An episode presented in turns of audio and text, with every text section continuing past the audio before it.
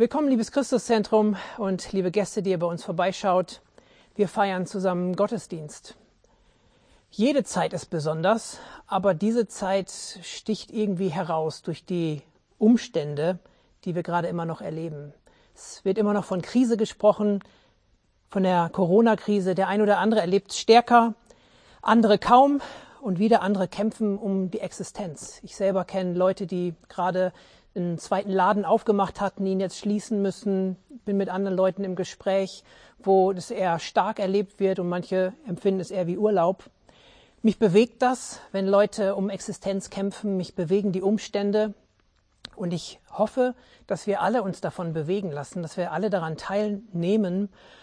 Aber umso mehr noch hoffe ich, dass wir auch glaubensvoll und anhaltend dafür beten, und zusätzlich praktisch nach Möglichkeiten schauen, wie wir Menschen helfen, dienen und begegnen können in dieser Zeit. Es ist Palmsonntag und das Bild der Palme, dieses kräftige Grün, die Palme hochgewachsen, eine schöne Symmetrie und auch diese besondere Frucht steht für Kraft, ist auch ein Symbol des Sieges und in der frühen Gemeinde galt die Palme auch als Ausdruck des Triumphs der Christen über den Tod durch die Auferstehung. Sie wurde auch auf Zeichen, als Zeichen auf den Gräbern abgebildet. Wir haben in Psalm 92, Vers 13, haben wir einen Vers, der auch nochmal was Hoffnungsvolles in Bezug zur Palme ausdrückt. Da heißt es, der Gerechte wird sprossen wie die Palme. Der Gerechte, also derjenige, der nach Gottes Art und Weise zu leben sich vornimmt und somit einfach gerecht in seinen Augen ist. Der Gerechte wird aufsprossen wie die Palme, wie eine Zeder auf dem Libanon wird er emporwachsen. Und somit hat die Palme für uns auch was Hoffnungsvolles in dieser Zeit. Und Hoffnung ist wichtig. Hoffnung bedeutet für mich auch den Glauben zu haben, dass Dinge besser werden. Zudem steht der Palmsonntag aber auch für die Zuspitzung der Krise im Leben von Jesus. Jesus Christus war es mehr oder weniger gewohnt, Krisen zu erleben, sie zu durchleiden und sie auch zu meistern. Und wir haben somit also in Jesus jemanden, der uns versteht in unseren Krisen, aber darüber hinaus auch jemanden, der uns helfen kann, durch diese Krise hindurchzukommen und anzukommen in dem, was danach folgt. Palmsonntag bedeutet für mich auch, dass es um Gegensätze gibt. Besonders wenn man sich am Anfang dieser Passionswoche, die damit eingeleitet wird, schaut, wie Jesus willkommen geheißen wird und wie das Ende dieser Woche oder zumindest kurz vor Ende dieser Woche an Karfreitag die Situation sich verändert hat. Palmsonntag die Zuspitzung der Krise, die Woche des Leidens und Erduldens von Jesus, auch für dich und für mich. Und da möchte ich zu Anfang was aus Hebräer 12 ab Vers 2 lesen. Da heißt es, wir wollen unseren Blick auf Jesus richten, den Wegbereiter des Glaubens, der uns ans Ziel vorausgegangen ist. Weil Jesus wusste, welche Freude auf ihn wartete, nahm er den Tod am Kreuz auf sich und auch die Schande, die damit verbunden war, konnte ihn nicht abschrecken. Deshalb sitzt er jetzt auf dem Thron im Himmel an Gottes rechter Seite. Wenn ihr also in Gefahr steht, müde zu werden, dann denkt an Jesus. Wie sehr wurde er von sündigen Menschen angefeindet und wie geduldig hat er alles ertragen. Wenn ihr euch das vor Augen haltet, werdet ihr nicht den Mut verlieren. Lasst uns also auf Jesus schauen. Wie war das für ihn an und um Palmsonntag herum? Palmsonntag ist wie gesagt wie so ein Startpunkt der Zuspitzung der Krise im Leben von Jesus. Und für mich ist es zugleich auch eine tolle Parallele zum Anfang seines Lebens. Im Grunde hat Jesus von Anfang an mit Krisen zu tun gehabt. Er wurde schon als Baby verfolgt. Als Baby, wenn wir am Anfang der Evangeliumsberichte lesen, sehen wir schon, dass ihm nach dem Leben getrachtet wurde. Es wurde versucht, ihn als Baby schon zu töten. Krise bezeichnet laut Wörterbuch im Allgemeinen ein Höhepunkt oder ein Wendepunkt einer gefährlichen Konfliktentwicklung. Es ist eine schwierige Lage, eine Situation, eine Zeit der Gefährdung und des Gefährdendseins. Krise bedeutet auch den Zeitpunkt, wo Entscheidungen zu treffen werden sind. Es gibt so viele Entscheidungen, die gerade getroffen werden müssen in Familien, in Betrieben, auf politischer Ebene. Es Menschen stehen unter Druck, weil sie Entscheidungen für sich oder auch für viele andere treffen müssen. Und somit birgt auch diese Krise, in der wir sind, das Potenzial, im Grunde auch sogar das Bedürfnis, Entscheidungen zu treffen. Das Leben Jesu lief auf, lief auf die Krise zu. Von Anfang an hatte er mit Krisen zu tun. Und besonders ein Bericht, wo er so sein öffentliches Wirken gestartet hat, ist mir in diesem Zusammenhang nochmal bewusst geworden. Wir lesen das in Lukas 4. Im Grunde war das das erste öffentliche Auftreten von Jesus, wo er angefangen hat, öffentlich wirksam zu predigen und darüber zu sprechen, warum er gekommen war. Und wir lesen in Lukas 4. Moment.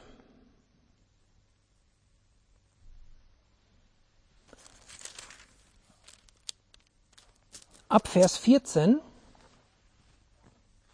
Vers 16. Und er kam nach Nazareth, wo er erzogen worden war, und ging nach seiner Gewohnheit am Sabbattag in die Synagoge und stand auf, um vorzulesen.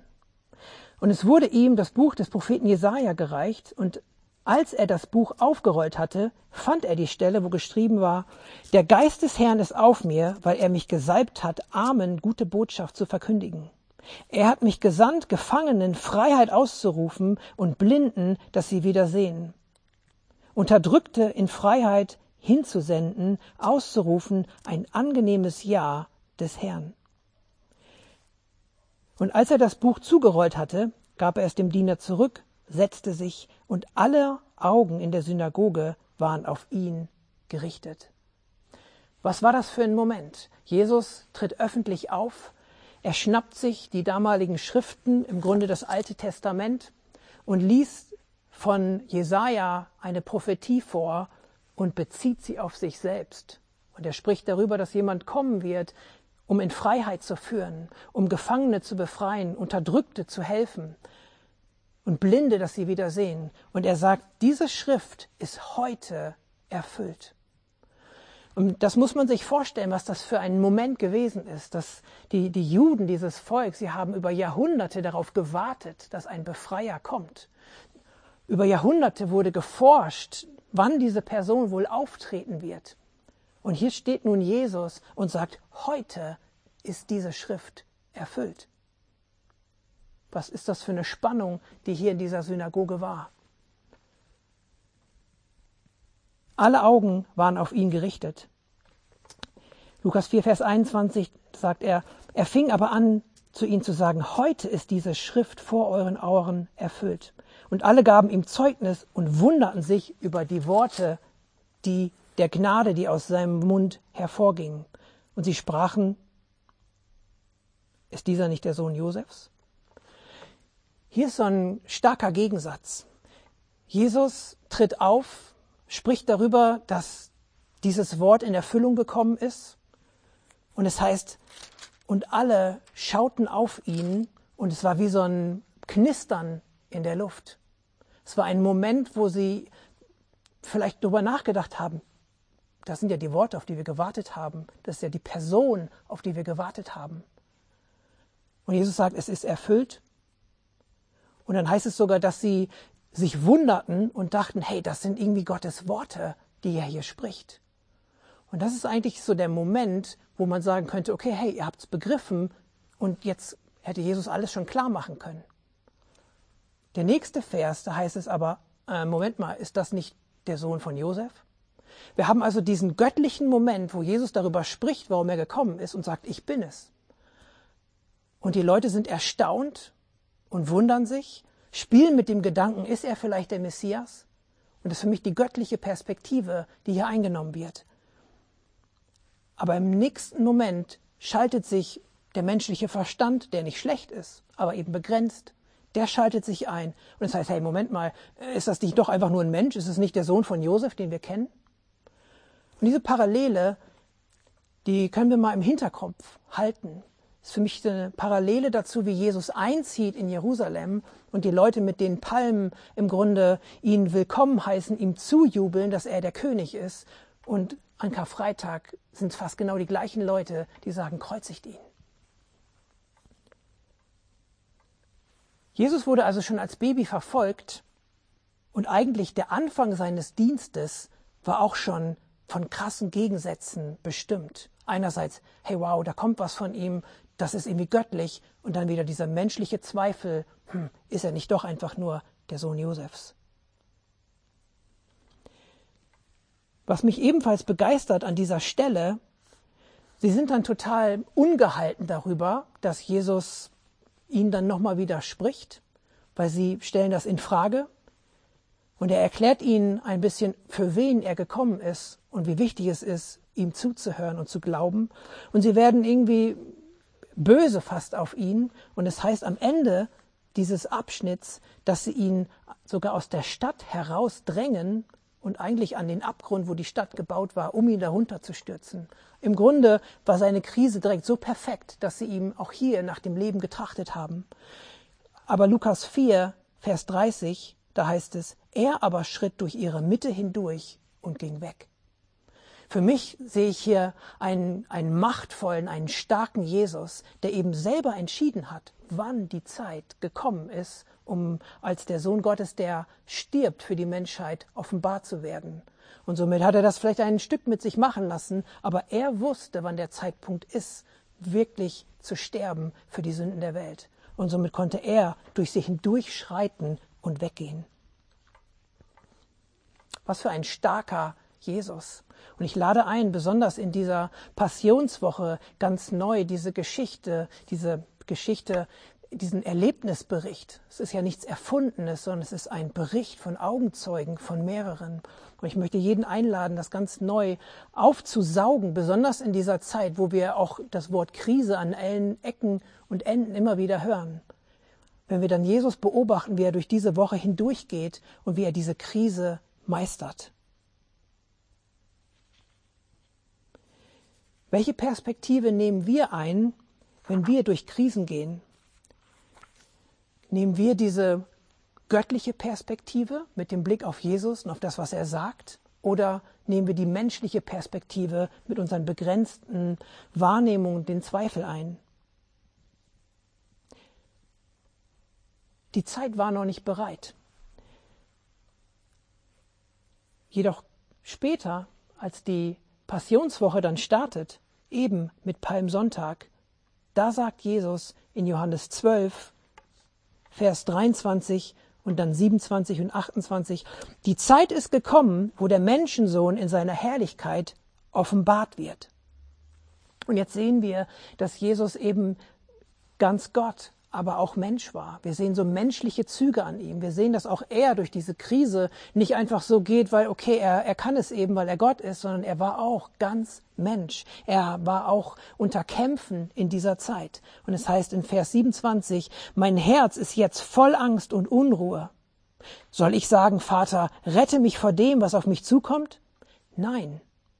Denn jetzt ist die Zeit da, jetzt geschieht das, wofür ich gekommen bin.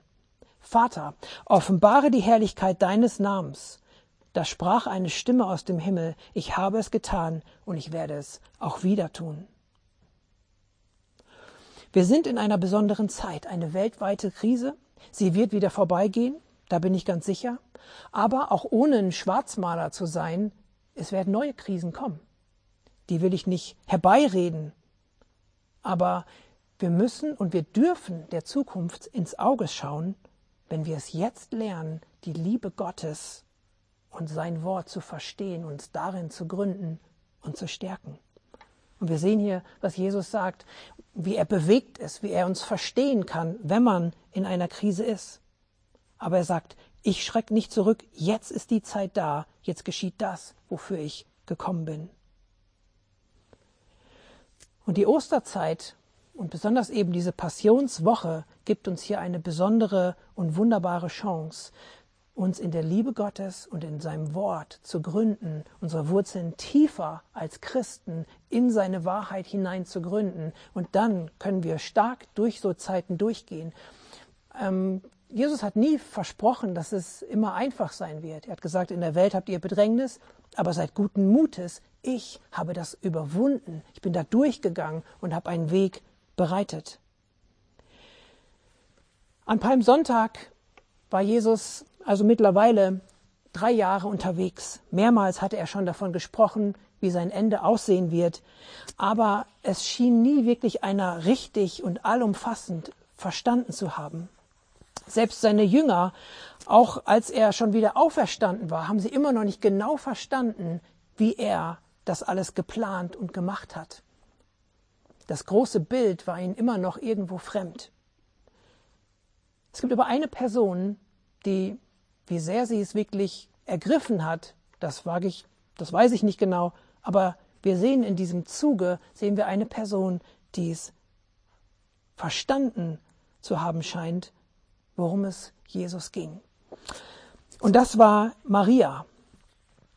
Jesus hatte zu dieser Zeit ein bisschen außerhalb von Jerusalem im Grunde sein Lager, seine Base. Er ist in Bethanien gewesen bei Maria, Martha und Lazarus. Die meisten von uns aus dem Christuszentrum, ihr, ihr kennt diese, das waren Freunde von Jesus.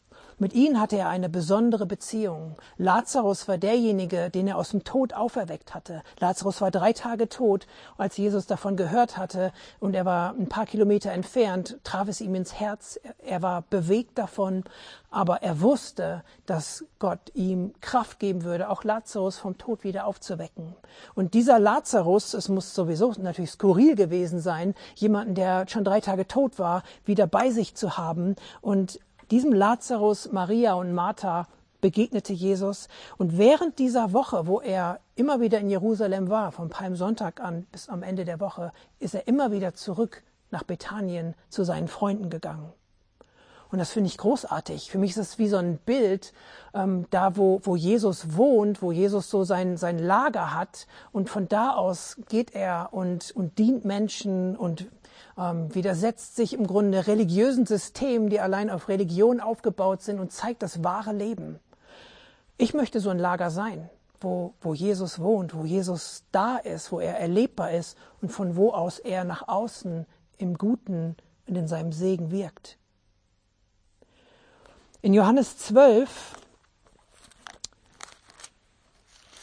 sehen wir die Situation, wie Maria Jesus salbt. Ich lese das mal. Jesus kam sechs Tage vor dem Passa nach Bethanien, wo Lazarus war, den Jesus aus den Toten auferweckt hatte. Sie machten ihm dort nun ein Abendessen, und Martha diente, Lazarus aber war einer von denen, die mit ihm zu Tisch lagen. Dann nahm Maria ein Pfund Salböl, echt kostbarer Nade, und salbte die Füße Jesu und trocknete seine Füße mit ihren Haaren. Das Haus aber wurde erfüllt von dem Geruch des Salböls. Das heißt, Maria nimmt hier so was echt Teures, so diese, diese Salbe, und salbt Jesu Füße damit. Wir lesen danach, dass Judas es überhaupt nicht gut fand und er sich so ein bisschen pikiert hat über die Verschwendung, die hier stattgefunden hat. Da heißt es in Vers 4, es sagt aber Judas, einer von den Jüngern, der ihn überliefern sollte, warum ist dieses Salböl nicht für 300 Denare verkauft und den Armen gegeben worden? Er sagte dies aber nicht, weil er für die Armen besorgt war, sondern weil er ein Dieb war und die Kasse hatte und beiseite schaffte, was eingelegt wurde. Wieder so ein starker Gegensatz. Wir haben zum einen Maria, die Jesus als den wahrnimmt und anerkennt, den er, der er ist, und dieses kostbare Salböl in den Augen von den anderen verschwendete, dass sogar das ganze Haus erfüllt war von dem Geruch. Und dann haben wir Judas, der irgendwie nur denkt, hey Mann, damit hätte man noch was ganz anderes machen können, sehr menschlich und skeptisch an diese Sache herangeht. Jesus sagt, lass sie. Möge sie es aufbewahrt haben für den Tag meines Begräbnisses. Denn die Armen habt ihr alle Zeit bei euch, mich habt ihr aber nicht alle Zeit. Das heißt, Jesus spricht zumindest diese Aktion zu hey, sie weist hin auf das, auf was ich mich jetzt einlasse, auf diesen Weg, den ich jetzt gehe, bis ans Kreuz. Und sie salbt mich für das Begräbnis. Sie schien es verstanden zu haben, worauf Jesus jetzt hingeht, oder zumindest zeichnet sie mit diesem Salben einfach das Bild komplett.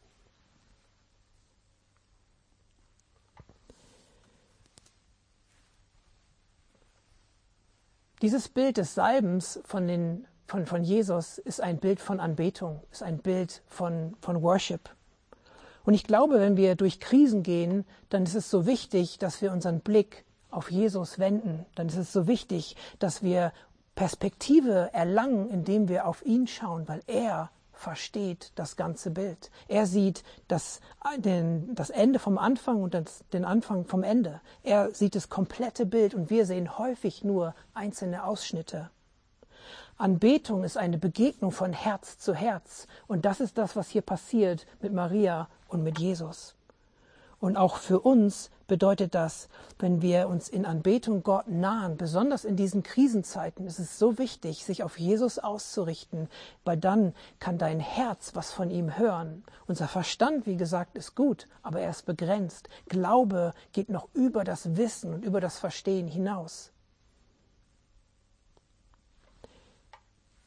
Ein weiterer Aspekt, der sich hieraus noch ergibt, und jetzt kommt Lazarus hier ins Spiel. Wie gesagt, Lazarus war der Bruder von Maria und Martha. Es das heißt hier direkt im nächsten Vers in Johannes 12 ab Vers 9, die große Volksmenge aus den Juden nun erfuhr, dass Jesus dort war, und sie kamen nicht um Jesu willen allein, sondern damit sie auch Lazarus sehen, den er aus den Toten auferweckt hatte. Die hohen Priester aber ratschlagten auch den Lazarus zu töten, weil viele von den Juden um seinetwillen hingingen und an Jesus glaubten. Lazarus war sowas wie ein, ein, ein, ein Beweis für das Wirken Jesu. Er hatte Jesus erlebt, er hat Gottes Wirken erlebt und seine Auferstehung oder seine Wiederlebendigmachung ähm, war den anderen ein Dorn im Auge. Wer Lazarus sah, sah, dass Jesus was getan hatte. Der sah, dass Jesu Worte Kraft hatten. Und für mich steht Lazarus auch wie so ein, ein Zeugnis oder so ein Testimonial davon, dass wir Jesus erleben. Ich nehme das einfach mal symbolisch. Jeder von uns hat mit Jesus schon was erlebt oder viele von uns. Aber es gibt Krisenzeiten und es gibt Zweifel und es gibt Momente, wo uns das, was wir mit Gott erlebt haben, wie madig versucht gemacht zu werden oder irgendwie weggerissen zu werden oder fast wie ausgelöscht. Hier wollten sie den Lazarus töten, ein Beweis für Jesu Wirken und für seine guten Ambitionen. Genauso gibt es in unserem Leben Situationen und Umstände, die uns das, was wir mit Gott schon mal erlebt haben, kaputt machen wollen. Und da möchte ich dich ermutigen, dass du das nicht zulässt, sondern dass du daran festhältst, was du schon mit Gott erlebt hast. Und auch wenn du durch Krisenzeiten hindurchgehst, dass du dich daran erinnerst, was Gott schon getan hat, dir das nicht rauben lässt, auch wenn die Umstände um dich herum herausfordernd sind. Und hier ist es auch so wichtig, dass wir einander davon erzählen, was wir mit Jesus erlebt haben. Dass wir nicht aufhören, darüber zu reden. Das mag man klein oder groß finden, kleine oder große Erlebnisse. Aber es ist so wichtig, in Krisenzeiten sich zu erinnern an die Wahrheiten Gottes. Die Bibel ist voll davon, dass auch immer wieder die älteren Generationen aufgerufen werden, zu sagen, hey, und erzählt euren Kindern und Kindeskindern die Wunder Gottes. Weil das brauchen wir, uns daran zu erinnern, wie gut Gott und wie tragfest seine Liebe ist. Jesus war also um Palmsonntag herum immer wieder bei seinen Freunden in Bethanien. Direkt nach dieser Salbung von Maria und diesen Anschlägen gegenüber Lazarus heißt es in Johannes 12, Verse 12 und 13. Am folgenden Tag, als die große Volkmenge, die zu dem Fest gekommen war, hörte, dass Jesus nach Jerusalem komme, nahmen sie Palmzweige und gingen hinaus und schrien, gepriesen sei der Herr, der da kommt im Namen des Herrn und der König Israels. Auch hier muss man sich das vorstellen, wie, was das für eine Situation gewesen ist. Die Leute in der Stadt sprachen alle darüber, okay, hey, wird Jesus kommen, wieder zu dem Fest erscheinen? Die hohen Priester und Schriftgelehrten, sie haben ganz viele wie, wie Spitzel angeheuert und gesagt, hey, so wenn ihr ihn seht, sagt uns Bescheid, ähm, dann, damit wir wissen, ob er in der Stadt ist. Das heißt, er war der Mann des Tages. Er war in allen News sozusagen. Er war so populär zu diesem Zeitpunkt, wo die ganze Stadt wartete darauf, ob er kam, ob er kam. Und diese, Leute, die ihm nach dem Leben trachteten, sie waren so in, in Hektik, sie waren so nervös, die ganze Stadt war irgendwie in Nervosität. Und wieder sehen wir diesen starken Gegensatz. Jesus war immer in der Ruhe bei seinen Freunden. Zu chillen wäre der falsche Ausdruck, aber er war in dieser Ruhe und sie stand so in diesem Gegensatz zu, diesem, zu der Nervosität in der Stadt Jerusalem. Und hier ist wieder die göttliche und die menschliche Sicht ist so unterschiedlich. Er kommt dann rein in diese Stadt, es wird ihm zugejubelt, es war eigentlich das größte Willkommen seines gesamten Dienstes, die ganzen drei Jahre, es war ein absoluter Höhepunkt. Und nach menschlicher Sicht war es eigentlich die Chance. Alle haben ihm zugejubelt, haben gesagt, hey, das ist der König, auf den wir gewartet haben. Aus menschlicher Sicht wäre es doch der beste Moment gewesen, jetzt diese Gelegenheit beim Schopf zu packen und sich auch zum König machen zu lassen. Das wäre eine Chance gewesen, aber nicht aus Gottes Sicht. Gott hat hier andere Pläne gehabt und Jesus und der Vater, sie waren sich eins, so wie sie es geplant hatten vor Ewigkeit her, so sollte es werden. Keine Abkürzung, kein Shortcut, nicht das Leiden irgendwie ausblenden, sondern genau so, wie es im Wort verheißen war, wie es in den Schriften drin stand, daran wurde sich gehalten, daran haben sie sich orientiert und so haben sie gelebt. Und genau das ist für viele bis heute die große Herausforderung, dass die menschliche Sicht, wie wir meinen, dass es wohl gut ist und so passt es doch gut zusammen, wie wir uns das erklären. Wenn das dann eben nicht übereinstimmt mit der Art und Weise, wie Gott es führt oder wie das Leben dann irgendwie zu sein scheint, das ist für viele ein Hinderungsgrund, sich eben auf Gott einzulassen. Sie staunten am Anfang in Lukas 4 über das, was er gesagt hat und konnten es nicht bestreiten, dass es Gottes Wort war. Aber im nächsten Moment hieß es, ach, ist das nicht der Sohn Josefs? Ist es nicht doch nur ein Mensch? Und somit ist das hier die ganze Zeit eigentlich immer wieder so ein Vor und Zurück zwischen dem Göttlichen und dem Menschlichen, wobei das Menschliche nicht nur falsch ist, nicht nur schlecht, aber es gibt eben eine andere Dimension im Glauben bei Gott. Jesus ging aufs Ganze. Die Zeit war erfüllt. Wenn sie vorher noch nicht erfüllt war, obwohl die Situationen herausragend waren oder herausfordernd, aber er hat immer entschieden, die Zeit ist noch nicht erfüllt. Jetzt war diese Zeit. Und die Ereignisse, die sich im Grunde von Palmsonntag konsequent ereignen, sind tiefgründig, von großer Tragweite, ergreifend, dramatisch, schrecklich und herrlich zugleich. Und sie sind alles andere als gewöhnlich oder oberflächlich. Für mich steht der Palmsonntag auch für eine gewisse Oberflächlichkeit.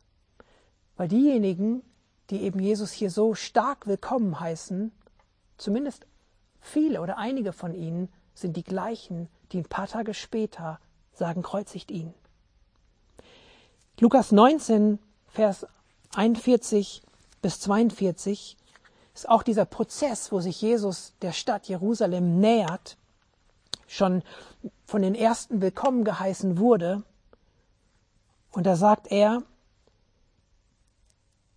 als Jesus sich nun der Stadt näherte und sie vor sich liegen sah, weinte er über sie und sagte, wenn du doch am heutigen Tag erkannt hättest, was dir Frieden bringen würde, nun aber ist es dir verborgen, du siehst es nicht. Die Menschen damals haben nicht verstanden, was vor ihnen lag. Sie dachten, sie, die Schriftgelehrten haben das versucht zu ergründen und rauszufinden, was für eine Zeit es sein mag, wenn der Messias kommt. Nur war der Messias, der Messias da und sie haben es nicht verstanden. Wir haben heute das Vorrecht und die Gnade, wir können zurückschauen auf das, was gewesen ist. Das ist ein, ein Riesenvorteil und ein Geschenk. Und ich möchte uns ermutigen und jeden, der heute hier eingeschaltet ist, nutzt diesen Vorteil. Du kannst zurückschauen auf das, was gewesen ist. Du kannst zurückschauen auf das, was Gott getan hat, was Jesus getan hat in seinem gesamten Leben und nutz, wie gesagt, besonders einfach vielleicht diese besondere Krise, diese besondere Zeit, in der wir sind, wo wir nicht uns als Gemeinde ähm, treffen können und generell in unseren Kontakten runtergefahren sind. Nutz diese Zeit und geh durch diese Passionswoche hindurch, lies die biblischen Berichte und lass dich neu darauf ein, Jesus darin zu begegnen und den Vorteil zu nutzen, zurückzuschauen, was gewesen ist, um dann einen Schritt auf Jesus zuzugehen. Es geht an Palmsonntag eben um Tiefe, nicht diese oberflächliche Art und Weise, mal kurz Jesus toll zu finden, mal kurz eine, eine Veränderung vielleicht sich zu wünschen, sondern es geht um Hingabe und Tiefe. Es geht um das Suchen und Erkennen von Gottes Art und Weise, wie er es macht und plant. Es geht darum, mit der Palme zu starten, aber auch mit der Palme bis ans Ende zu gehen. Die Palme ist das Zeichen, wie vorhin gesagt, des Triumphes und des Sieges, des Sieges über den Tod. Es geht darum, mit der Palme zu starten, aber sie festzuhalten, auch wenn die Dinge anders laufen als erwartet.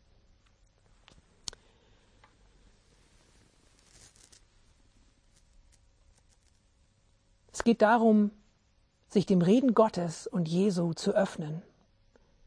Gott zu begegnen, ohne sich dann von schier menschlicher Skepsis des Wunders und der Wahrheit des Momentes berauben zu lassen. Wie am Anfang in Lukas 4.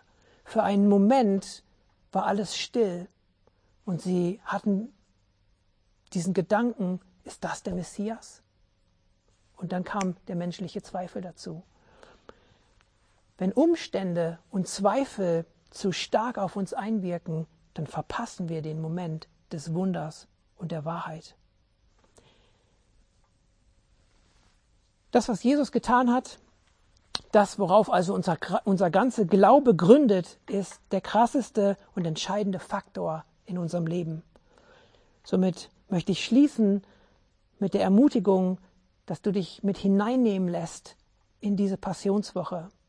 Versuch sie so wachsam und so interessiert wie nie zuvor wahrzunehmen. Lies den biblischen Bericht, begegne Jesus da drin und melde dich bei anderen, ihr vom Christuszentrum in der Gemeinde, sprecht darüber, gebt Zeugnis darüber, sprecht über das, wie ihr Gott erlebt habt, wie ihr euch freuen könnt, wie er was erduldet und erleidet hat, weil er die Freude, die vor ihm lag, weil die größer war als das Zurückschrecken vor dem Leiden. Für mich und ich hoffe, für viele von uns ist Palmsonntag somit ein guter Moment, innezuhalten, sich seines Glaubens und Lebensfundamentes neu sicher zu sein, den Palmzweig aufzunehmen und nicht mehr aus der Hand zu legen, also Triumph über den Tod und Auferstehung, die Erwartung der Auferstehung wirklich vor sich zu haben. Von daher die Frage, wenn Krisen da sind, wie willst du dich entscheiden? Willst du dich bei allem Leid, was zwischendurch da ist, bei aller Herausforderung, die da ist, willst du dich in Gottes Perspektive mit hineinnehmen lassen oder willst du Zweifel dir den Boden unter den Füßen wegrauben lassen? Wir haben gleich nochmal die Möglichkeit, ähm, mit einem Worship-Song oder während eines Songs darauf zu reagieren. Und ich möchte noch kurz beten, dass wir das Gehörte, dass wir es verinnerlichen können, dass es uns trägt und ausrichtet. Danke, Vater, für dein Wort. Danke für deine Gegenwart. Danke, dass du da bist. Danke, dass dein Wort Kraft hat, uns aufzuerbauen, uns zu ermutigen und uns ja auch Perspektive zu geben. Danke, Jesus, dass du uns verstehen kannst in unseren Herausforderungen, in unseren ja, Bedürfnissen, die wir haben, da wo der ein oder andere die Krise von uns ja schwierig erlebt, andere leichter durchgehen, andere um Existenz kämpfen. Danke, dass du das verstehen kannst und danke, dass du über dieses Verständnis hinaus sogar auch wirklich tatkräftige Hilfe geben kannst, indem du Hoffnung in unseren Herzen groß werden lässt, indem du uns durch dein Wort ausrichtest und uns deine Gnade und deine Kraft gibst, auf dass wir Hoffnung schöpfen können. Und ich bete so an diesem Palmsonntag, ja, dass jeder von uns neu einfach den Triumph, den du einfach ja, anvisiert hast und den du auch durchgezogen hast, dass wir den vor Augen haben. Danke, Jesus, dass du hier bist. Danke, dass du Worte der Wahrheit und des Lebens sprichst. Und ja, ich bete für jeden, der zuschaut, der zuhört, dass er neu für sich eine starke Entscheidung treffen kann. Für dich und für die Wahrheit und für deine Art und Weise, wie es eben einfach läuft. Und für jeden, für den das ganz neu ist, bete ich, Heiliger Geist, dass du auch hier Impulse gibst, dass du redest, dass hier Schritte auf dich zugegangen werden können. In Jesu Namen. Amen.